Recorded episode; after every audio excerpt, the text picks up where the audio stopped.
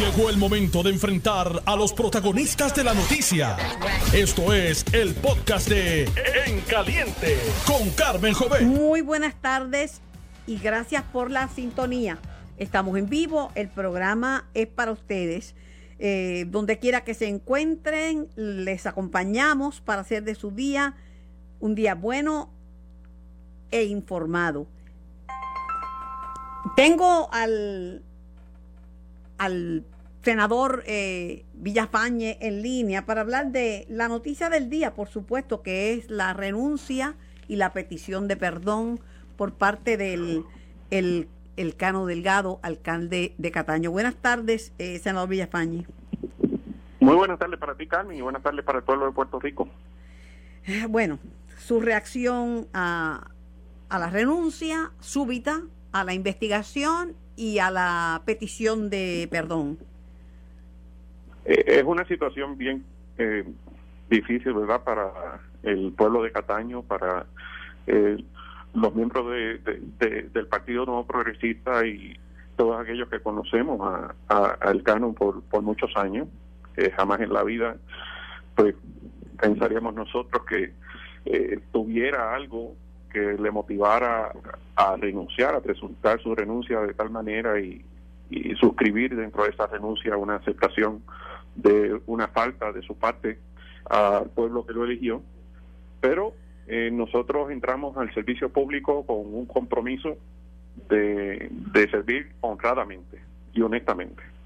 Y eso no es bajo ninguna circunstancia eh, algo que pueda ser eh, permisible para nadie y cualquier persona que le falle al pueblo de esa manera, pues debe hacer lo que él hizo. Lo que pasa es que la gente en Cataño le ha cogido afecto al Cano y está en negación. Muchos dicen, no, vamos a esperar a ver qué pasa. A lo mejor es que tiene un familiar enfermo, a lo mejor es que tiene un problema personal. Están en negación. Bueno, y no es eh, de, ¿verdad? de extrañar porque el, pueblo de Cataño lo eligió con un voto abrumador, le dio su confianza enormemente en las pasadas elecciones, porque había hecho un desempeño que le había resultado satisfactorio a la población. Y, eso pues hay que reconocerlo, es evidente en términos de los números. Ahora, si hay otros elementos que desconocemos en detalle, cuáles son, eh, ¿verdad? Y, y, que existen aparentemente por, por la carta que suscriben su renuncia, pues totalmente inaceptable, independientemente de que el desempeño haya sido satisfactorio electoralmente. La carta es una admisión de culpa y grave, porque dice que el poder y la ambición lo cegaron. Pues eso es eh, que sirva de ejemplo, ¿verdad?, para cualquier otra persona que los humos se le vayan a la cabeza. Cuando se viene al servicio público, se debe tener siempre en cuenta que se debe venir a servir precisamente, eh, a trabajar por los que más necesitan y nunca a venir a servirse ni a sacar provecho particular ni personal de, ese, de, esa oportunidad que se le da. Fíjese que eh, eh, es bien es bien interesante porque a ningún imputado de delitos le permite un abogado que haga una confesión pública como esa, a menos que haya algún tipo de colaboración con los, con los que lo están investigando. Sí, eso es lo que nos dice la lógica, ¿verdad? Desconocemos cuál es la realidad detrás de todo, pero ciertamente la lógica nos lleva a pensar algo como lo que tú planteas. ¿Cuánto perjudica esto al partido nuevo progresista que está en el poder? Bueno, nos perjudica en términos de que el, el Cano era un, un líder que nadie puede discutir que tenía el favor del pueblo de Cataño y que lograba triunfos contundentes para él y para el Partido Nuevo Progresista. En dicho municipio hay un reto enorme, eh, quien salga próximamente electo alcalde, de restaurar esa confianza eh, como líder del partido en dicho municipio y de todos nosotros, los miembros del partido, de aclarar que se trata de una excepción a la regla, de que no es la norma y de que con nuestro trabajo nosotros podemos eh, comprobar que el pueblo puertorriqueño puede confiar en nosotros, eh, de que eh, tenemos como norte, por un lado, la estabilidad y por otro, brindarle un servicio honesto, honrado al pueblo puertorriqueño. ¿Usted conoce al licenciado Sicardo, al que nombraron vicealcalde? Una movida extraña porque había una vicealcaldesa. Eh, sé que era sé, que era vicealcalde. Eh, una vez tuve oportunidad de, hacerle una consulta a él y es muy amable y, muy profesional. No, él no era vicealcalde, había una vicealcaldesa hasta ayer. Sacaron a la vicealcaldesa, él era mm, de servicios legales, exdirector de servicios legales. Y de momento lo nombraron. No. Pero sí, sí tuve la oportunidad, sí, sí tuve la oportunidad una vez de hacerle una consulta eh, legal a él con respecto al municipio y me atendió muy bien y, fue muy diligente y profesional. ¿Qué procede ahora? Me parece, ¿verdad? La información que he obtenido de él es que es una persona eh, muy recta. ¿Cuál es el, el próximo paso del PNP con esa vacante en Cataño? Lo que procede y manda la ley eh, de que haya entonces un proceso donde se haga una elección especial, eh, como ha ocurrido anteriormente en otros lugares. Pero el escaño sigue siendo del PNP, una elección especial dentro del PNP. Eso es correcto. Sí, porque ya todo el mundo está hablando, vamos a hacer una elección en Cataño para que participe todo el mundo, pero lo que pasa que es, la ley es clara en cuanto a quién le pertenece el escaño. ¿eh? Claro, las reglas de juego no se cambian eh, eh, caso a caso, se, se aplica ¿verdad? Como, como son, y ese es el Estado de Derecho aplicable y eso es lo que procede. Dicen que esto no es un un caso pequeño, que es un caso grande, que podían caer eh, gente de otros municipios. Mira, yo, quisiera, ¿verdad?, que se dé el espacio a que eh, las autoridades que han salido a reducir, que están llevando a cabo una investigación al respecto, cumplan con su cometido y que entonces todo el mundo tenga claro de qué es lo que ha sucedido, qué es los hallazgos eh, contenidos en esa investigación y si alguien es procesado y encontrado culpable, pues que cumpla, porque realmente no estamos nosotros para condonar la fechoría que algunos algunas personas hagan para su bien y no para el bien del pueblo puertorriqueño. Este, si alguien sabe lo que lo que ocurre en un municipio, ¿verdad? Cuando cuando acusan a un alcalde y tiene que salir, es el mi próximo invitado, que es el alcalde de Guaynabo y presidente de la Federación de Alcaldes.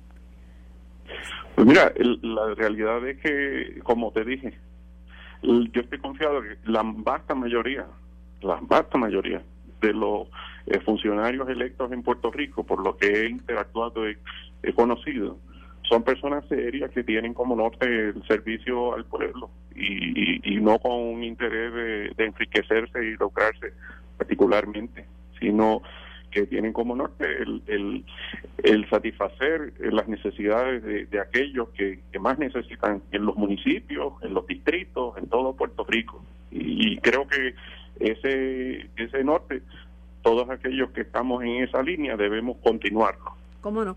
Gracias, senador Villafañe, por su tiempo.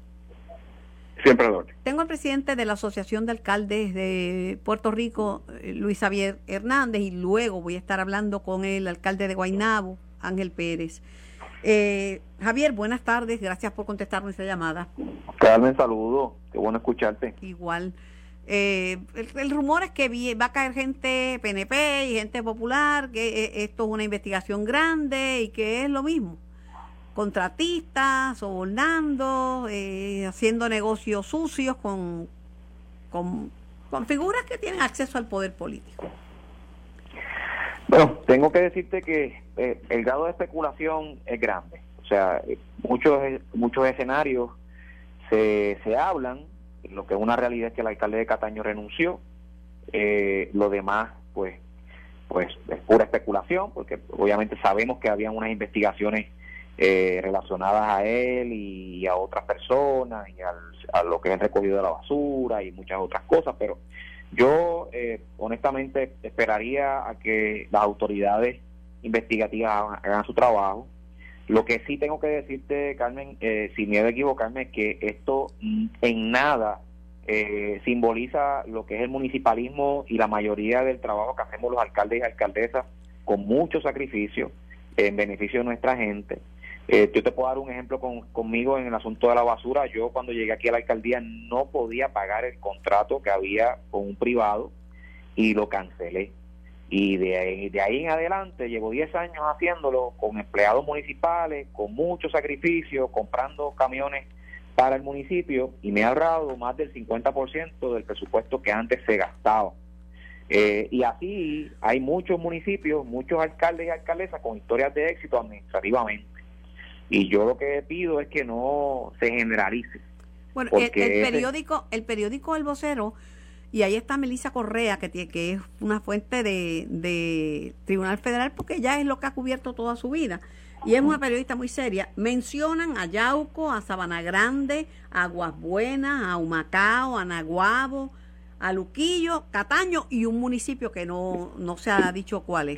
Yo, creo que lo que lo que hicieron fue hacer un search en la, página del Contralor y verificar aquellos municipios que de alguna manera tienen algún contrato con esta compañía.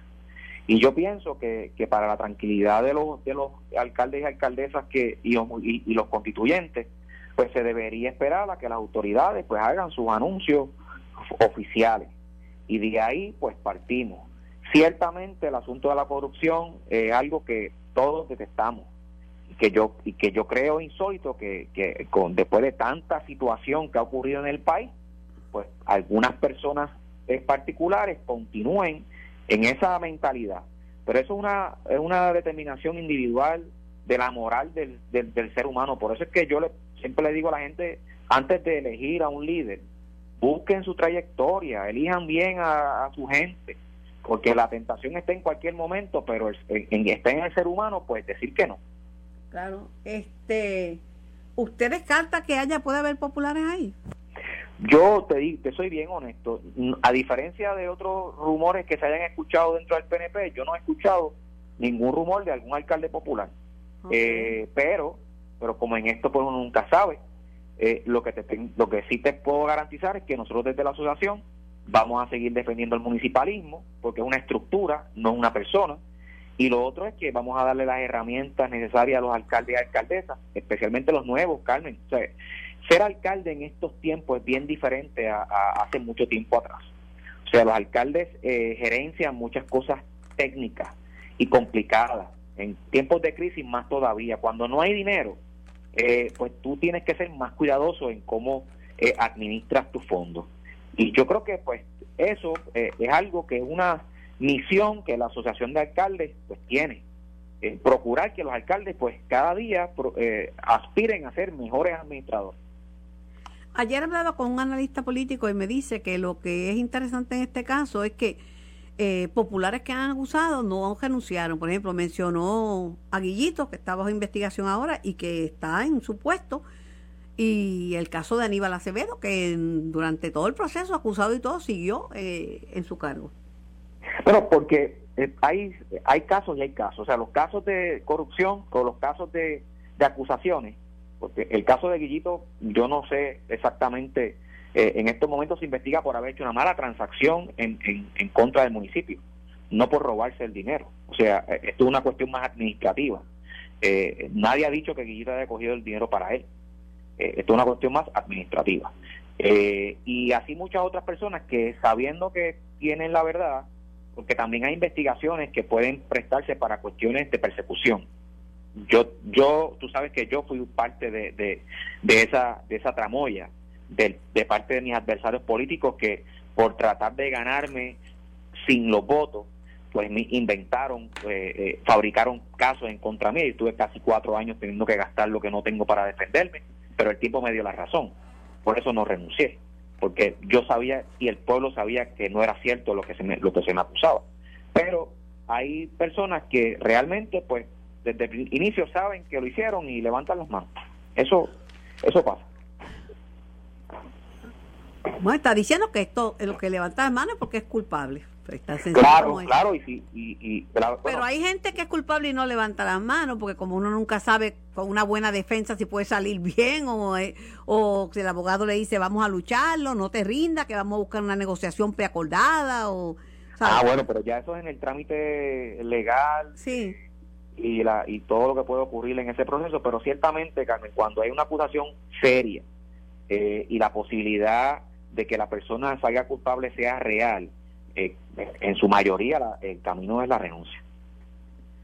Para evitar eh, lacerar más eh, lo que es la institución del municipio, lo que es el partido, lo que es su familia. Eh, pues eso es una decisión individual. Vuelvo y te digo, ¿sabes? aquí lo más importante es que eh, el asunto colectivo, el asunto municipal, no se generalice porque algunas personas hagan las cosas fuera del margen de la ley. Porque en, de la misma manera que ocurrió en los municipios, también ocurrió en las agencias. Eh, eh, y, en el, en el ámbito privado también. O sea, eh, la corrupción es un mal social. Cómo no, alcalde, gracias mil por participar en el programa y que tenga bonita tarde. Bendiciones, un abrazo. Era el presidente de la Asociación de Alcaldes, Luis Javier, y alcalde de Villalba, Luis Javier Hernández. Estás escuchando el podcast de En Caliente con Carmen Jovet de Noti1630. Y ya tengo en línea al alcalde de Guaynabo y presidente de la Federación de Alcaldes, Ángel Pérez. Buenas tardes, Ángel. Buenas tardes, saludos Carmen, saludos a todos los que escuchan, ¿verdad? Felicidades en esta época navideña. Igualmente, hoy es primero de diciembre. Eh, Día Internacional de la Prevención del, del VIH. Eh, le estaba llamando porque si alguien conoce, ¿verdad?, la angustia que puede sufrir un municipio con una acusación de un alcalde y con la salida de este, es usted en el municipio de Guayná. Eso es así. Eso así. ¿Cuánto afecta a un municipio una situación como una acusación del alcalde y posteriormente, ¿verdad?, la salida del mismo. Claro, eh, mira, es, muy lamentable, ¿verdad? Este, todo esto que, que, está ocurriendo, pero eh, sí, una, una salida de, un alcalde eh, te crea en, cierto momento cierta inestabilidad, eh, inseguridad, ¿verdad? En, lo que son los funcionarios, en, lo que son los, los empleados, porque pues, ahora mismo pues no saben qué va a ocurrir eh, quién podría entonces entrar a sustituir eh, al alcalde o a la alcaldesa, este, ¿verdad? Así que, que siempre esa, esa situación se crea eh, cierta inestabilidad en, el municipio y, y por eso es, es de suma importancia el poder tomar la decisión rápido y el poder entrar en una sustitución rápida para, para precisamente, y valga la redundancia, darle continuidad y darle estabilidad entonces al municipio, certeza eh, a, los funcionarios, a los empleados y que entonces no, no se afecte de ninguna manera eh, los servicios directos al pueblo. En, en este caso, Carmen de, de Cataño, pues, pues mira, el, vicealcalde que ha asumido la, la rienda, ¿verdad? Como alcalde interino, eh, el licenciado Sicardo, pues es una persona que conocemos hace muchísimos años, desde que yo era representante, así que, y, él era empleado de ahí del municipio, ¿verdad? Ha corrido eh, y ha estado en diferentes posiciones, así que, que conoce. Pero ahí había, ahí pasó algo, porque ahí había una alcaldesa y destituyeron la alcaldesa para poner al licenciado Cicaldó. Sí, lo, lo que sucede es que, acuérdate que para tu ser alcalde y poder ser confirmado por la legislatura como quiera, ¿verdad? Alcalde interino, eh, eh, pues, pues tú tienes que, que cumplir con ciertos requisitos eh, y, y, ella pues, pues, no era no es residente de, Cataño verdad él sí. Okay este y por lo tanto pues pues nada entiendo que internamente pues hicieron esa evaluación y y, tomaron la, la decisión de, de hacer ese, ese, ese cambio verdad esa, esa movida. Al igual este, al igual que en el caso de O'Neill eh, Ángel pues la ciudadanía decía, este es un buen alcalde, puso a Guaynabo en el mapa, es la ciudad de Pópera, se veía mucha obra. Lo mismo dicen de, del Cano. Sí, cuando, por, eso te, digo, a mí me sorprendió muchísimo, ¿verdad? Y, lamento muchísimo eh, lo ocurrido y esta decisión de él, aun cuando eh, no ha habido, ¿verdad?, ninguna acusación. Allí todo todo ha sido especulativo, pero pero nada, él, él asume una, una posición eh, y, hay que respetársela y yo me imagino él se declaró él se declaró culpable. Al, al eh, pedir disculpas y al decir que el poder lo cegó pues admisión de culpa relevo de prueba. Claro lo, lo, lo que sucede es que tenemos que ver verdad que eh, cuál es la magnitud no sabemos nadie Pero de lo que de lo este, que sea es culpable, porque eh, si él dice que el poder, la ambición lo cegó. Claro, claro. Pues, sí, sí, eso fueron expresiones que él hizo en, en las redes.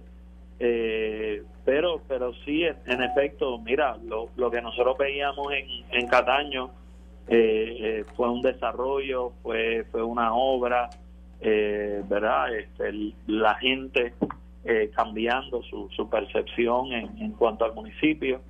Eh, y pues, lamentablemente, pues entonces ayer eh, amanecimos con, ¿verdad? Hoy amanecimos con, con la noticia, ayer estuvimos durante todo el día. Así que, eh, definitivo, como tú bien planteas, pues, pues mira, eh, la acera, la, la imagen, la, la situación en, los municipios, eso, como tú indicas, pues, pues, ha ocurrido aquí, no también en otros municipios eh, y como también ocurre en la empresa privada, ¿verdad? Este, así que la empresa privada tampoco ha estado exenta a eso. Lo que sucede es que cuando es a nivel gubernamental, pues, pues toma mayor notoriedad.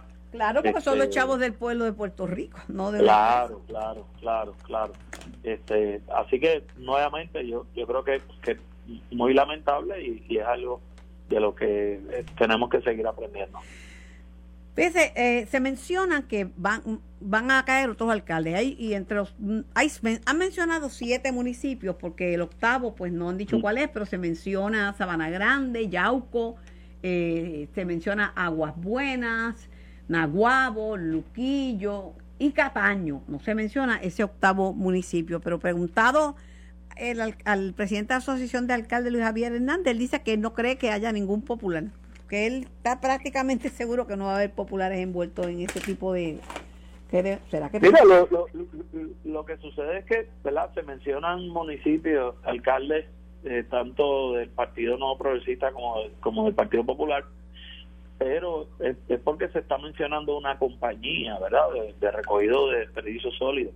y, y, yo creo que, que hay que dar ese espacio a ver qué, qué va a ocurrir eh, porque decir que porque esta compañía estaba en Cataño, ah bueno, pues entonces en todos los municipios eh, que estaba esta compañía, eh, no, ¿por, por qué? Eh, yo, yo, yo creo que, hay que analizar cómo, cómo fue el proceso de, de escoger la, la compañía, cuán beneficioso económicamente fue para, para el municipio, si en efecto se estaban dando los servicios. Así que generalizar de momento, yo creo que uno tiene que ser muy cauteloso en, en eso. Eh, pues ya hemos visto una reacción en, lo que es el, municipio de, Cataño y vamos, hay que dar el, tiempo y esperar, ¿verdad?, que el, gobierno federal eh, haga los anuncios si es que va a hacer algún tipo Pero lo de, Cataño, lo de Cataño a mí no me sorprendió porque ya se ha mencionado al alcalde en varios escándalos construyendo con gente del municipio, eh, se mencionó por el tema de, la guagua y bueno, el comentario era que usted estaba utilizando una, todo era bien costoso, su ropa, o sea, no, no me sorprendió. Bueno, aquí, aquí eh, obviamente hay unas investigaciones, ¿verdad? Y, es de, conocimiento público. Eh, yo tengo que decirte, lamento muchísimo eh, lo, lo que está ocurriendo y, vamos a ver, ¿verdad? Eh, los anuncios que pueda hacer el gobierno federal en, cuanto a toda esta situación. Contrario a, a otros alcaldes, ¿verdad? El Cano renunció. Renunció, no se quedó en posición. Eh, ayer yo hablaba con el analista Armando Valdés y dice, miren, en el partido, pues eso es, es bueno que haya renunciado porque en el Partido Popular, ¿verdad? Guillito está acusado y no renunció, no ha renunciado, y, mencionó al mando a Aníbal, el caso de Aníbal Acevedo Vilá, que se quedó durante todo el proceso sin y no renunció.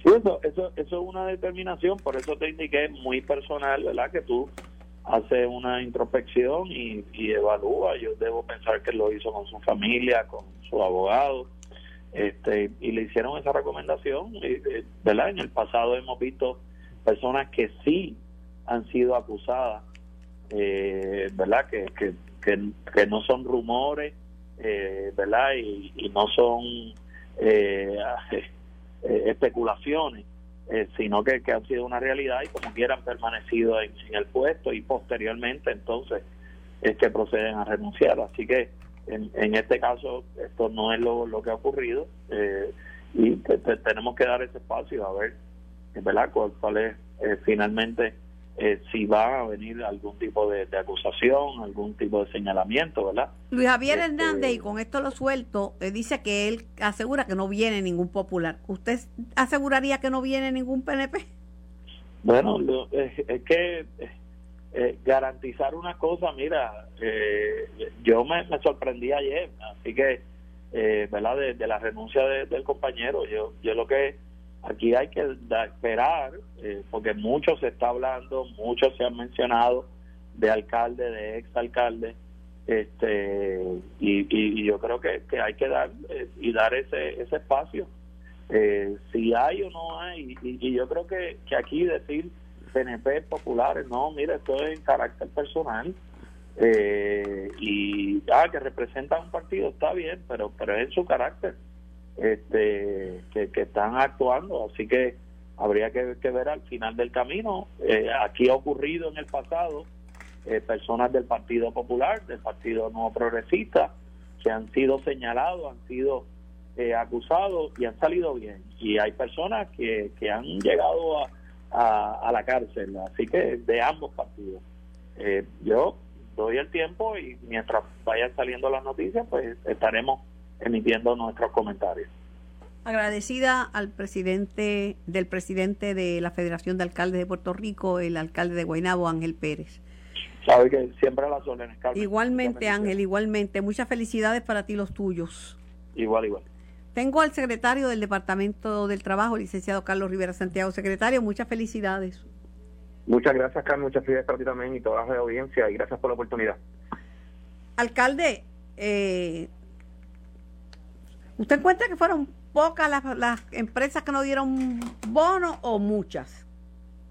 Bueno, eh, el número que tenemos en la tarde de ayer eh, fueron 332 eh, solicitudes de extensión del bono de Navidad. normalmente el número son entre 600 a 700, pero hay que todavía esperar porque muchas personas también, muchos patronos someten por correo eh, así que pueden estar todavía algunas eh, por llegar, ¿verdad? por día de correo. Así que eh, ese es el número que tenemos al momento. Fue un año anómalo el año pasado, ¿sabe? No, no se puede comparar con otros años. Fue un año que estuvimos encerrados, fue un año que conocíamos poco de la, de la pandemia y nos tomó por sorpresa. O sea que fue un año, un año completamente distinto a otros años. Sí, correcto, Carmen. Y, y si también examinamos de que para que un trabajador pueda solicitar el, bono o pueda hacer el derecho al bono de Navidad, tiene que haber trabajado 1.350 horas. Eh, y si obviamente pues no estuvo trabajando por virtud de la pandemia, pues es probable también que algunos trabajadores no cualifiquen, no reciban el bono y que hayan patronos que inclusive no tengan que solicitar algún tipo de exención porque no tienen que pagar. Sí, hay que trabajar un, número de horas reglamentarias para cualificar para el bono, si no, no cualifican. correcto. Y de igual manera hubo patronos que también recibieron préstamos o ayudas que pudieron pagar salarios y quizás pueden estar en posición de pagar el bono, así que se puede dar también la otra variante. Pero, eh, como mencionas, eh, fue un año atípico dado la pandemia. Oiga, ayer estuve hablando, informaron, anunciaron el índice de actividad económica y la economía creció 2.7% en comparación con el año pasado. Pero preguntado a los economistas si Puerto Rico está estancado o está prosperando, pues están divididos porque dicen que no se puede hablar de, de Puerto Rico en general, que hay algunas industrias que están echando hacia adelante, pero que otras no. Sí, eh, coincido. Yo, yo creo que es un panorama incierto. Si en algo hay un consenso, es que es que hay un panorama todavía incierto. La economía no se ha estabilizado. Eh, todavía hay un efecto de, las ayudas pandémicas y un efecto económico e inflacionario también. Así que hay que estar examinando las próximas semanas y quizás ya para enero febrero quizás vamos a tener un cuadro un poco más completo.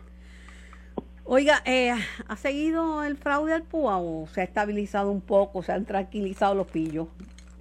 Todavía siguen eh, referidos eh, y distintas investigaciones eh, desde robo de identidad y otro tipo de, ¿verdad? de situaciones que se, que, ¿verdad? que se detectan Así que la división de fraude está muy activa, eh, trabajando, investigando y, obviamente haciendo referidos. Pero tienen que saber que los van a coger, ¿verdad? Definitivo, Carmen. Estas son transacciones registradas electrónicamente, se auditan por el gobierno federal y estatal, así que, eh, como dicen, ¿verdad? Están retratados eh, esas transacciones, así que hay forma de constatar lo que ocurrió ahí. ¿Usted tiene estadística de cuánta gente se ha procesado por fraude al, al, al PUA? Han habido sobre más de 100 arrestos, no tengo el dato actualizado, pero han habido sobre más de 100 arrestos eh, y casos llevados al tribunal. Así que y ahora mismo hay casos pendientes en los tribunales. Recientemente hubo uno, inclusive uno en Mayagüez, que se habían hecho unas radicaciones y entiendo que ya uno de ellos concluyó. Así que se mantienen todavía eh, activos en los tribunales. El problema de la mano de obra sigue, ¿sabes? Así mismo, hoy estuvimos casualmente, Carmen, en el municipio de Loíza, una feria de reclutamiento eh, muy positivo. Estuvimos ahí con, con, dando apoyo a la alcaldesa y al municipio de Loíza eh, y seguimos dando la mano al sector privado para, para ayudar a ejecutar. Eh, había una empresa de compañía, una compañía de seguridad donde inclusive estaba reclutando el momento, entregaba el uniforme el mismo día. O sea, ahora mismo fueron varias personas reclutadas. Mañana 2 de diciembre vamos a estar, van a estar en la Plaza de Armas eh, también una feria que está organizando el área del norte del consorcio, San Juan. En Barranquitas también va a haber otra feria. Y el 3 de diciembre, que es el viernes, Metronics eh, en Cagua, que es el discute en Gurabo, que está también buscando personal. O sea que trabajo hay. Oportunidades de empleo hay. Correcto, y no a salario mínimo. Eh, hay desde 8.50 en adelante, eh, hay empleos profesionales, casualmente hoy había para ingenieros, eh, delineantes, enfermeras graduadas, así que hay todo tipo de empleo y es un mercado de trabajadores, como menciono yo, en el sentido de que pueden comparar y buscar la mejor oportunidad y la mejor oferta. Pero hay que trabajar, hay que fomentar la ética del trabajo. Definitivo. Eh, Puerto Rico se ha hecho hacia adelante trabajando eh, y tenemos que, buscar la forma de que Puerto Rico mejore y, obviamente el trabajo también eh, ayuda en todos los aspectos sociales y familiares mencionó el salario mínimo y, creo que fue ayer o anteayer, en estos días, el exsecretario del Trabajo, Ruiz Delgado, estaba diciendo que la ley había dejado atrás a, mucha gente que no que no se beneficia del salario mínimo y que están ganando sueldos de, de 3 dólares la hora y 5 dólares la hora. Bueno, eh, en el caso de lo que es la ley de salario mínimo, como tal y como fue aprobada, eh, es, específicamente para ese aumento para las personas que están bajo el Fair Labor Standard Act o el, o, la, o el salario mínimo federal. Ahora bien, ahí se crea también en esta ley la comisión de, salario mínimo y dentro de las funciones de la comisión de salario mínimo está precisamente analizar las condiciones de todos los trabajadores, los salarios y que no estén bajo el nivel de pobreza. Así que es un asunto que puede ser atendido a través de la comisión de salario mínimo y, lo, y en ese sentido los decretos. Independientemente de eso, lo que yo menciono es que eh, aquel patrono, independientemente de hay o no un salario mínimo, aquel patrono que menos ofrezca, yo le auguro muy pocas posibilidades de reclutamiento, porque definitivamente ahora mismo el que más ofrezca y el que mejores condiciones eh, otorgue es el que va a poder reclutar. Eh, así que independientemente de que ese patrono pueda pagar 5.25, si hay 10 ofertas afuera pagando 8.50, yo no creo que vaya a poder reclutar. Bueno, por eso mismo le dije que es que hay, bueno, hay empresas que están dando 10 y 15 dólares la hora, ¿sabes? Correcto, así que así que la vertiente o lo que se está moviendo el mercado no es a, dar salarios bajos, es todo lo contrario, es a dar mayores salarios y mayores beneficios para lograr ejecutar. Aquel que no lo haga, yo creo que eh, va a pasar mucho trabajo y su operación se va a ver seriamente afectada. ¿Y, las industrias que, en que los, los eh, trabajadores dependen de, de la propina, que es voluntaria, que no es obligatoria, se le escriben en la en la en la, en la factura cuando le cobran a la gente, pero ¿verdad que la propina es voluntaria? Sí, pero, pero precisamente en eso siempre se ha establecido que en el caso de los meseros, aunque la propina sea voluntaria, el patrono siempre tiene el deber de equiparar la diferencia en propina al salario mínimo en caso que no se otorgue. Eh, así que eso hay una medida sobre eso. No obstante, la Comisión de Salario Mínimo también tiene dentro de sus funciones, va a estar evaluar aquellos empleados que ganan por propina, pero independientemente, como mencionó Carmen, siempre el patrono tiene el deber de que si no alcanza el salario mínimo, eh, tiene que entonces equiparar y llevarlo a ese salario Que por lo menos que, que le suban, que le suban algo para que no es que la base no sea tan bajita para los que trabajan con propina, que le suban un poquito y para equiparar, ¿verdad? Que los demás van a recibir su aumento ciertamente, ¿verdad? Como, como dice el refrán, Roma no se puede hacer en un solo día, eh, pero sí ya hemos comenzado unos pasos afirmativos, hay un aumento del salario mínimo, hay un crédito al trabajo y sobre la marcha pues tenemos que seguir viendo cómo se comporta el mercado, ir haciendo los ajustes necesarios y crear un balance entre esos beneficios que son necesarios, pero también crear condiciones apropiadas para ayudar a que los empresarios mantengan sus operaciones y que expandan y creen mayor empleo, que es lo que queremos. De acuerdo, pero no debe haber salarios de hambre en Puerto Rico. El progreso tiene que ser para todos. Definitivo. Y yo, eh, en ese sentido, yo creo que hemos, hemos interpretado que el salario mínimo significa ese es el salario que se debe ganar un trabajador y todo lo contrario. Eso es lo menos. Así que la meta debe ser siempre no pagar un salario mínimo, es que se pague mucho más que el salario mínimo. Gracias, secretario, por su tiempo y por contestar mis preguntas. Que tenga linda tarde. Siempre, siempre la orden, Carmen. Igualmente. Esto fue el podcast de En Caliente con Carmen Jovet de Noti1630. Dale play a tu podcast favorito a través de Apple Podcasts, Spotify, Google Podcasts, Stitcher y notiuno.com.